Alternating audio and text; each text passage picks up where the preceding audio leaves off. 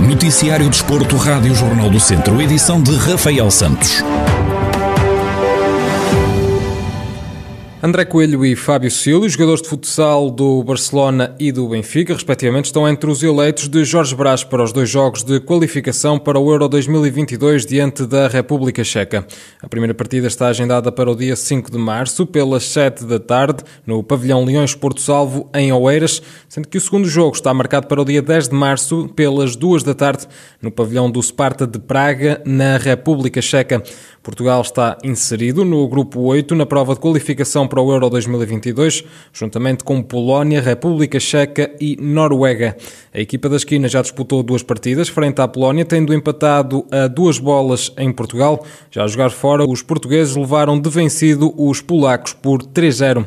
André Coelho e Fábio Silva já tinham sido chamados por Jorge Brás para os dois primeiros jogos de apuramento para o Euro 2022, sendo que o jogador do Barcelona já apontou um golo. Neste momento, a seleção portuguesa é a segunda classificada no grupo 8, com 4 pontos, atrás da República Checa, que soma 6 pontos, isto numa altura em que apenas foram disputados dois jogos. E no programa Corrida Matinal desta semana, o bom momento de forma que o Sporting vive na Primeira Liga de Futebol foi tema de conversa. A equipa comandada por Ruben Amorim lidera o campeonato de forma isolada, com 10 pontos de vantagem sobre o Porto, que é segundo classificado.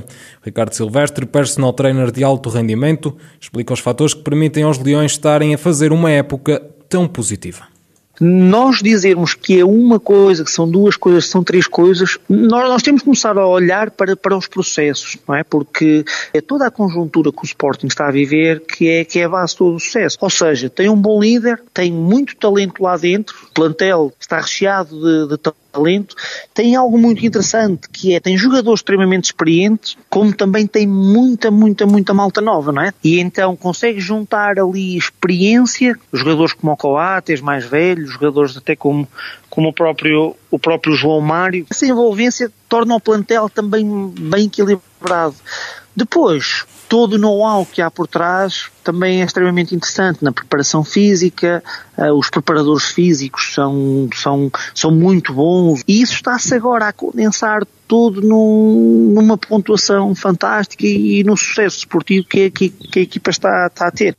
Ricardo Silvestre salienta o mindset de toda a equipa do Sporting, desde o treinador aos jogadores. O personal trainer destaca também a união entre todo o plantel é óbvio que o mindset hum, percebe-se muito bem, não é? A importância que ele tem e, e nós percebemos em cada conferência de imprensa a, a própria linguagem que, que o líder utiliza, que os jogadores depois utilizam, que o próprio capitão do Sporting utiliza, ela é, é única, não é? Ela é, ela é transversal a todos os jogadores, não é? A mensagem que tem passado é, é o grupo está muito unido, o grupo está muito consciente de, de todas as dificuldades e de todas as, as batalhas, não é? Que, que, que aí vem, nada de grandes otimismos.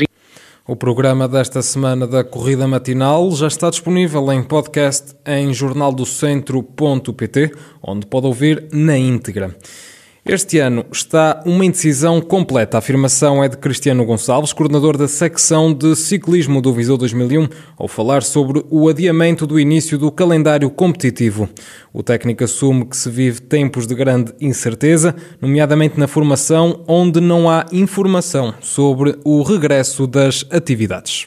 Época passada foi quase inexistente e, e, tendo em conta que a nossa época desportiva começa em eh, janeiro, portanto, e começando as provas normalmente em fevereiro, eh, início de março, nós nesta fase não temos sequer um calendário. Houve algumas provas nestas últimas semanas de ciclocross, mas é uma uma modalidade que nós não praticamos e que eh, normalmente se realiza eh, no final da época, portanto estas provas que estão a acontecer agora aconteciam muito em dezembro, algumas sim em início de janeiro, mas a maioria em, em dezembro, portanto fazem parte quase da, da, da época anterior eh, e este ano está uma, uma indecisão completa. Portanto nós se, se, reportarmos aquilo que é a formação, que é o nosso foco apenas, eh, na formação não temos sequer informação de quando é que poderá vir a começar alguma coisa. Depois de já terem passado por uma época atípica no ano passado, Cristiano Gonçalves afirma que tiraram aprendizagens de como lidar com a situação e este ano começaram a agir logo desde cedo.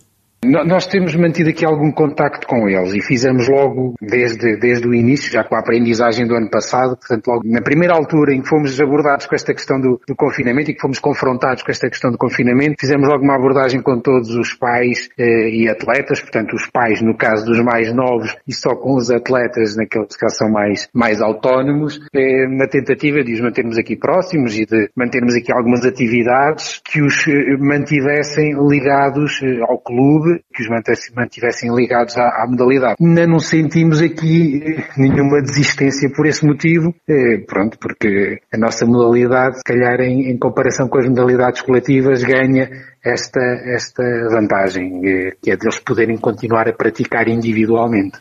O mundo desportivo continua a ser bastante afetado devido à pandemia da Covid-19, vivendo-se ainda tempos de muita indecisão e incerteza quanto ao futuro competitivo, nomeadamente no desporto de formação.